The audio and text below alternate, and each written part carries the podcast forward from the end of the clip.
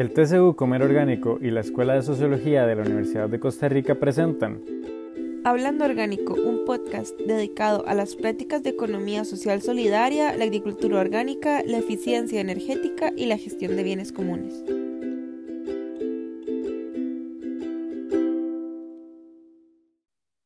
Hola, bienvenidos y bienvenidas a este episodio de Hablando Orgánico. Les acompaña Emanuel e Irene. Pueden escucharnos por medio de Spotify y encontrar el link de acceso en el Facebook TCU Comer Orgánico UCR. En el programa de hoy hablaremos sobre una empresa que produce detergentes biodegradables, el grupo Florex. Florex es una empresa pionera en productos amigables para el ambiente y procesos productivos sostenibles. Hoy contamos con la participación de doña Silvia Chávez, presidenta y fundadora de Grupo Florex, quien cuenta con una experiencia empresarial de más de una década en Grupo Florex, en el que se diseñan, desarrollan y fabrican productos químicos de limpieza amigable al ambiente, los cuales se comercian tanto en Costa Rica como en varios países de la región. Bienvenida y muchas gracias por estar aquí hoy y compartir tu tiempo con las personas oyentes. ¿Cómo está? Muy bien, muy bien. Muchas gracias por esta invitación. Lo primero que nos gustaría saber y, que nos cuente es qué significa que un detergente es biodegradable. Bueno, em, vamos a ver, Flores eh, produce eh, detergentes y otros productos de limpieza, de desinfección y de higiene. Eh, que un producto de limpieza y en este caso específico un detergente sea biodegradable, significa que se va a degradar en el ambiente, en el medio en el cual va a ser desechado de una forma eh, inofensiva, eh, va a formar parte de, de ese ecosistema en un tiempo determinado y en unas condiciones determinadas, sin que implique un tratamiento industrial. Entonces, un detergente eh, de ropa, por ejemplo, eh, va eh, en, toda Costa Rica, va a ser usado en una lavadora. Y en esta lavadora se desecha el agua después de esto. El agua de desecho de esa lavadora lleva los residuos de detergente que fueron usados en, en el lavado va a parar al suelo, del suelo va al subsuelo y, eh, termina siendo parte del, ecosistema y del agua, sobre todo del agua. Entonces, ¿qué se biodegrade? En este caso nosotros estamos partiendo de eh, arriba de un 65% en 28 días. ¿Por qué? Porque estamos usando una norma que implica un análisis de un laboratorio que haya desarrollado un método para simular cuando este producto llega a esas aguas o a esas condiciones eh, de desecho. ¿Cuánto tiempo va a tardar en biodegradarse y en qué porcentaje? Arriba de un 65% en 28 días es la norma que primero fue de Unión Europea, hoy es una norma OSD que establece que el producto va a ser biodegradable o no lo va a ser en esas condiciones. Entonces es un método científico al final. No podemos decir mi producto es biodegradable si no lo puedo mostrar mediante este método y someto el producto a estas pruebas.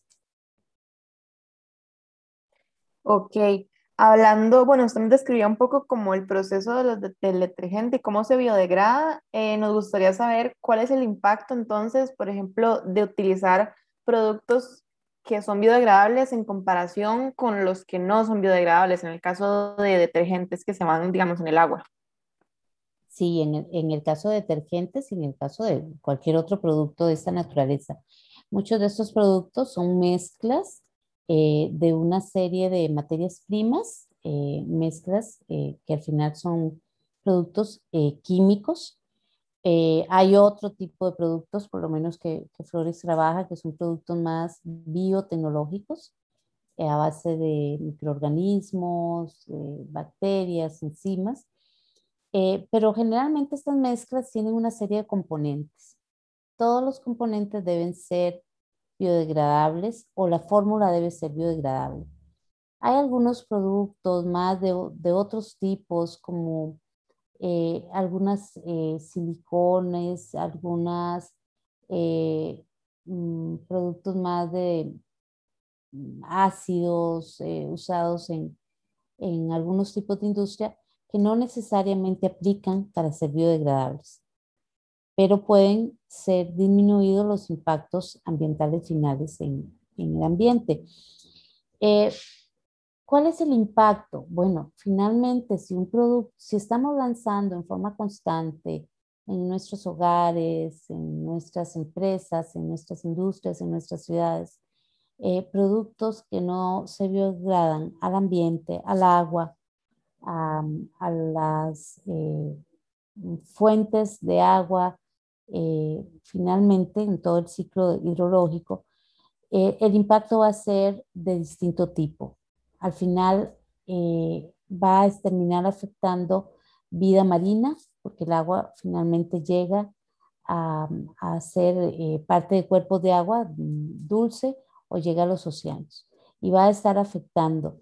Hay estudios científicos de distinto tipo, de, muchos componentes que hemos usado o que, o que se han usado durante años en la industria que eh, incluso eh, afecta sistemas endocrinos, afecta, em, son sospechosos de ser ingredientes cancerígenos, eh, porque es una exposición constante, permanente.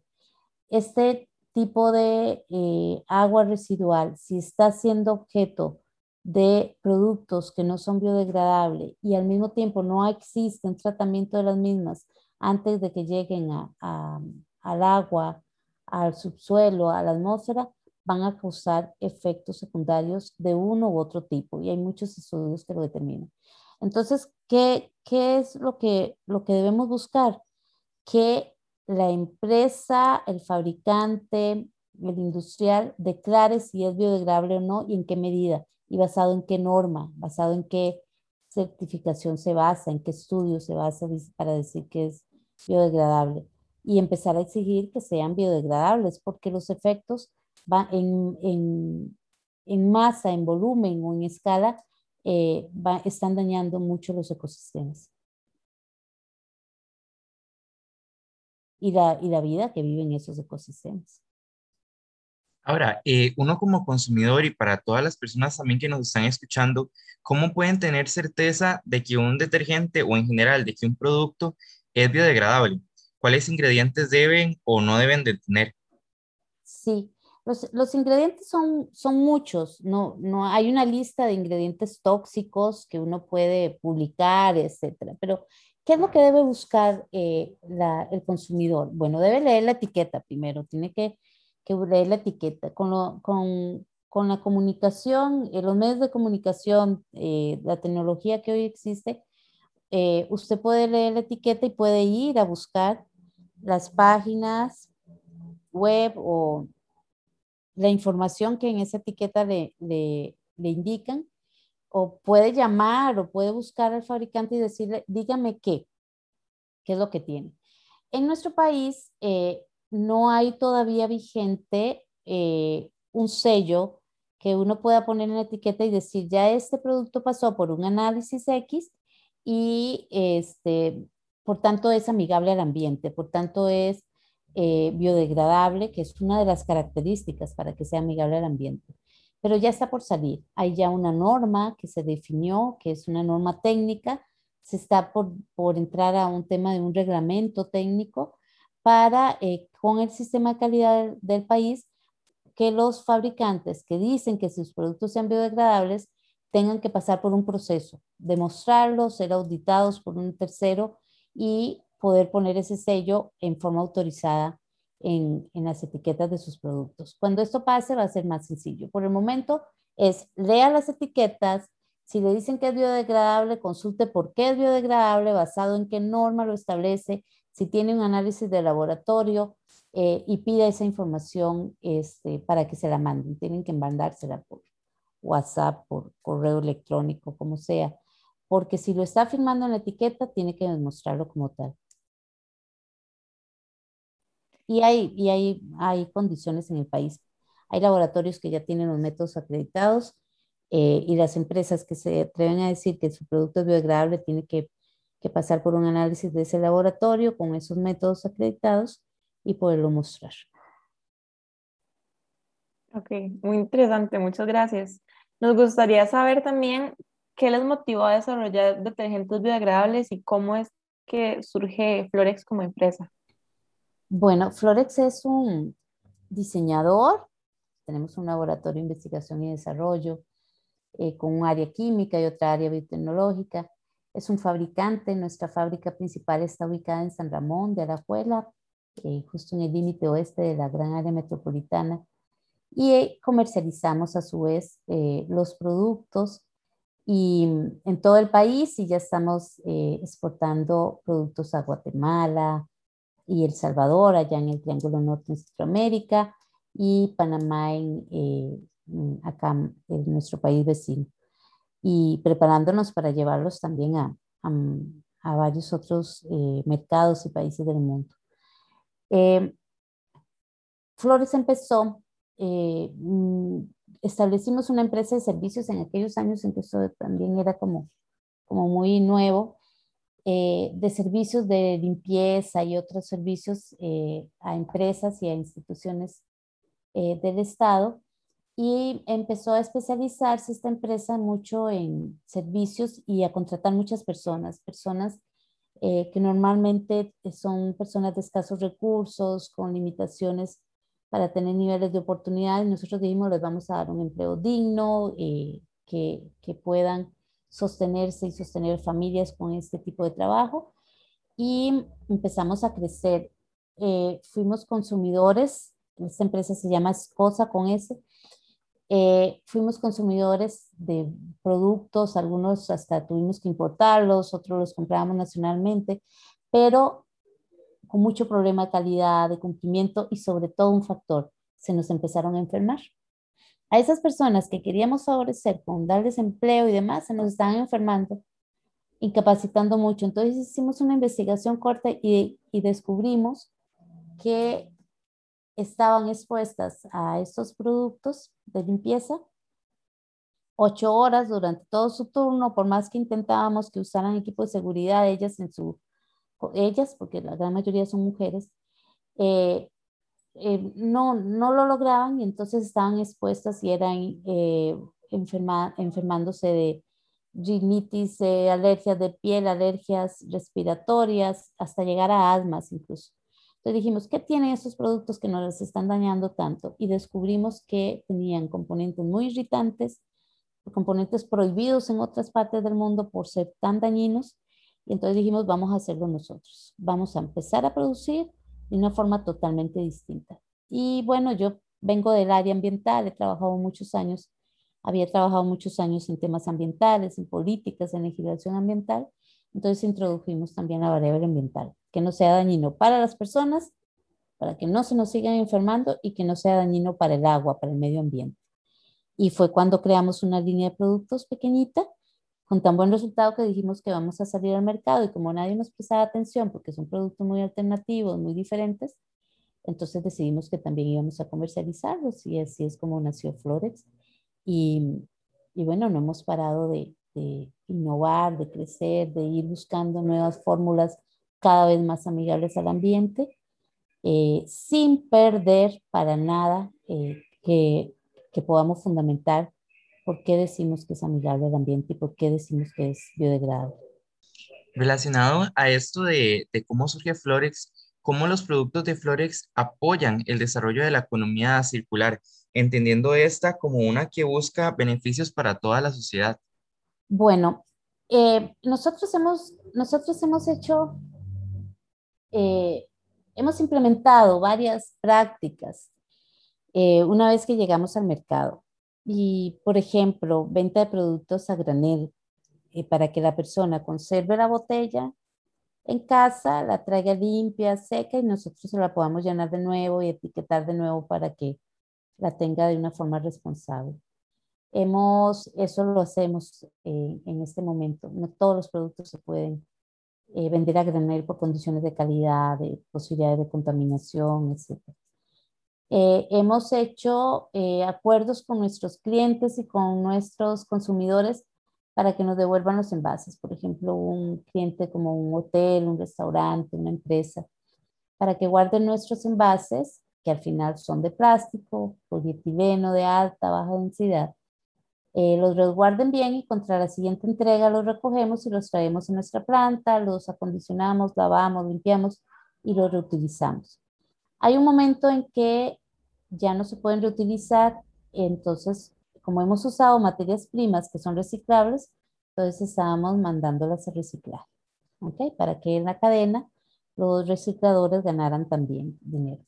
Pero ya poniéndonos muy serios en economía circular y con la evolución, dijimos, esto hay que cerrarlo, no puede ser. En un país en el que reciclamos casi nada, en el que, ¿verdad? Todo va a parar desechos, en el que ahorita con los temas de plástico, entonces empezamos a buscar soluciones. Y hoy en día lo que estamos es cerrando el ciclo. Traemos esos envases, estamos intentando ampliar eh, la conciencia de los consumidores para que separen nuestros envases, los envases plásticos, los entreguen debidamente separados y limpios y tratar de traernos casi la, el porcentaje mayor que podamos de envases otra vez los molemos y los convertimos en la resina del siguiente envase para nosotros, con nuestros proveedores de envases, porque nosotros no, los fabricamos. Entonces hemos estado moviendo toda esa cadena desde el consumidor, el, recolector, el transportista, el reciclador, el, el, que nos convierte nuestra molienda de plástico en peles y nuestro proveedor de envases para que la cadena de economía circular funcione. Es una inversión de recursos importante, pero está dando resultado y es la única forma. O convertimos esto en una, en una cadena que dé valor y no solo a nosotros, sino a muchos, o no lo vamos a lograr. Y por ahí estamos hablando, hoy sí, me atrevo a hablar de economía circular en flores, eh, porque estamos cerrando el ciclo completamente. Excelente. Eh, además de consumir el, digamos, detergente biodegradable, en este caso que estamos conversando, eh, ¿qué otras prácticas relacionadas a la limpieza o el aseo se pueden asumir como consumidor o consumidora para procurar no contaminar los ecosistemas?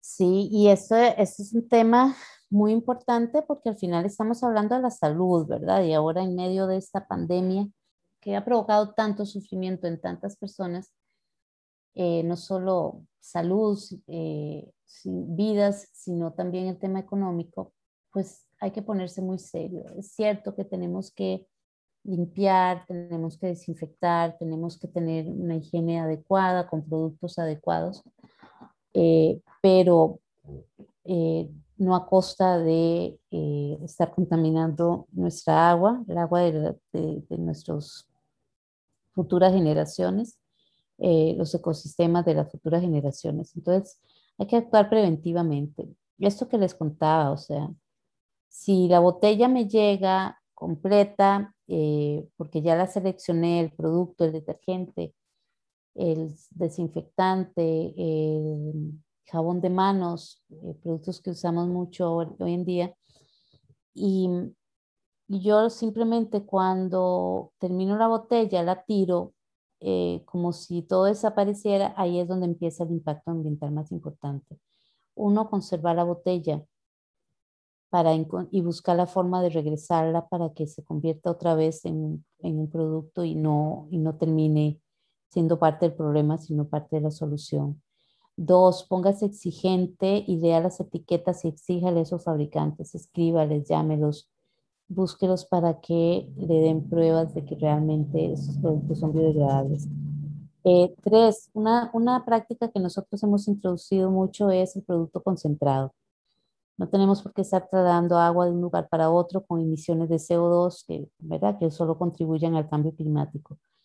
Eh, los consumidores, las consumidoras finales a veces no les gusta complicarse, tienen, tenemos todos una vida muy ajetreada, muy rápida y, no queremos complicarnos. Llevar una botellita, por ejemplo, un producto nuestro, una botellita de 60 ml o dos onzas para diluir en, un galón de agua y que se convierta en el producto final que vamos a usar de un desinfectante que conserva todas sus características, lleva un paso adicional. ¿Qué, ¿Cuál es el paso? Que yo solo voy a tener una botella de galón en casa que voy a estar reutilizando constantemente.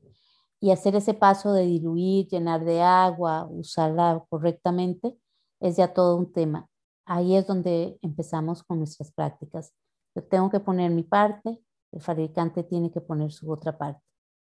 Eh, y entonces es donde empieza, si yo soy eh, coherente con lo que hago, eh, exijo a los demás, si no, no te lo vamos a poder resolver con, con magia, ¿verdad? Es parte de una cadena de esfuerzos.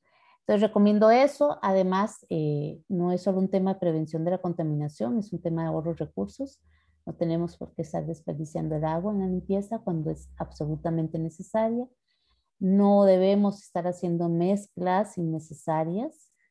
Los costarricenses, las costarricenses, tenemos una serie de prácticas de limpieza muy arraigadas y mezclamos productos sin leer las instrucciones, sin saber si esto más bien va a perjudicar y terminamos combinando cloros con detergentes, eh, con eh, otros productos pensando que con eso estamos limpiando mucho mejor y lo único que estamos es provocando gases que nos afectan, que nos dañan y estamos neutralizando uno y otro producto, entonces estamos perdiendo hasta la plata que estamos invirtiendo en ellos. Entonces no mezcle, no mezcle.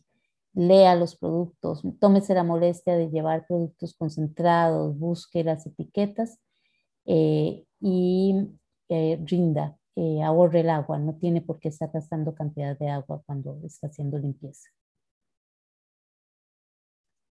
Para cerrar, nos gustaría si tiene algún mensaje como para cerrar el tema para todas las personas que nos están escuchando. Sí, eh, claro que sí. O sea, estas, son oportunidades eh, de oro. Eh, a mí me, yo, yo pienso mucho en el equilibrio este no es un tema de acusarnos unos a otros o exigirnos unos a otros, es un asunto de cooperación. Tenemos que actuar cooperativamente para poder salir adelante, para poder evitar estos niveles de contaminación, de perjudicar tanto nuestra salud como la salud de los ecosistemas. Tenemos una gran responsabilidad y no es solo para con nosotros mismos o para con eh, quienes Hoy eh, compartimos este maravilloso país, es para las futuras generaciones, pero solo de forma cooperativa.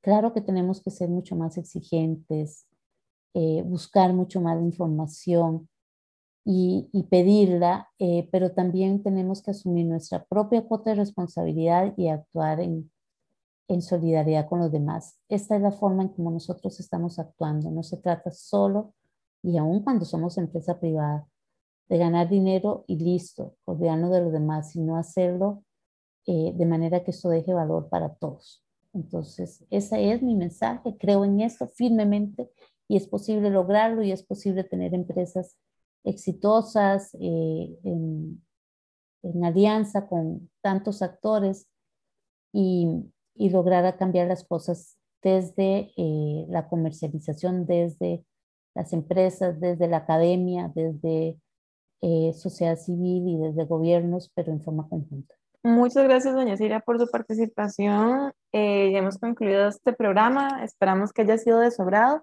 Les recordamos que pueden escucharnos el, escuchar el podcast Hablando Orgánico por Spotify.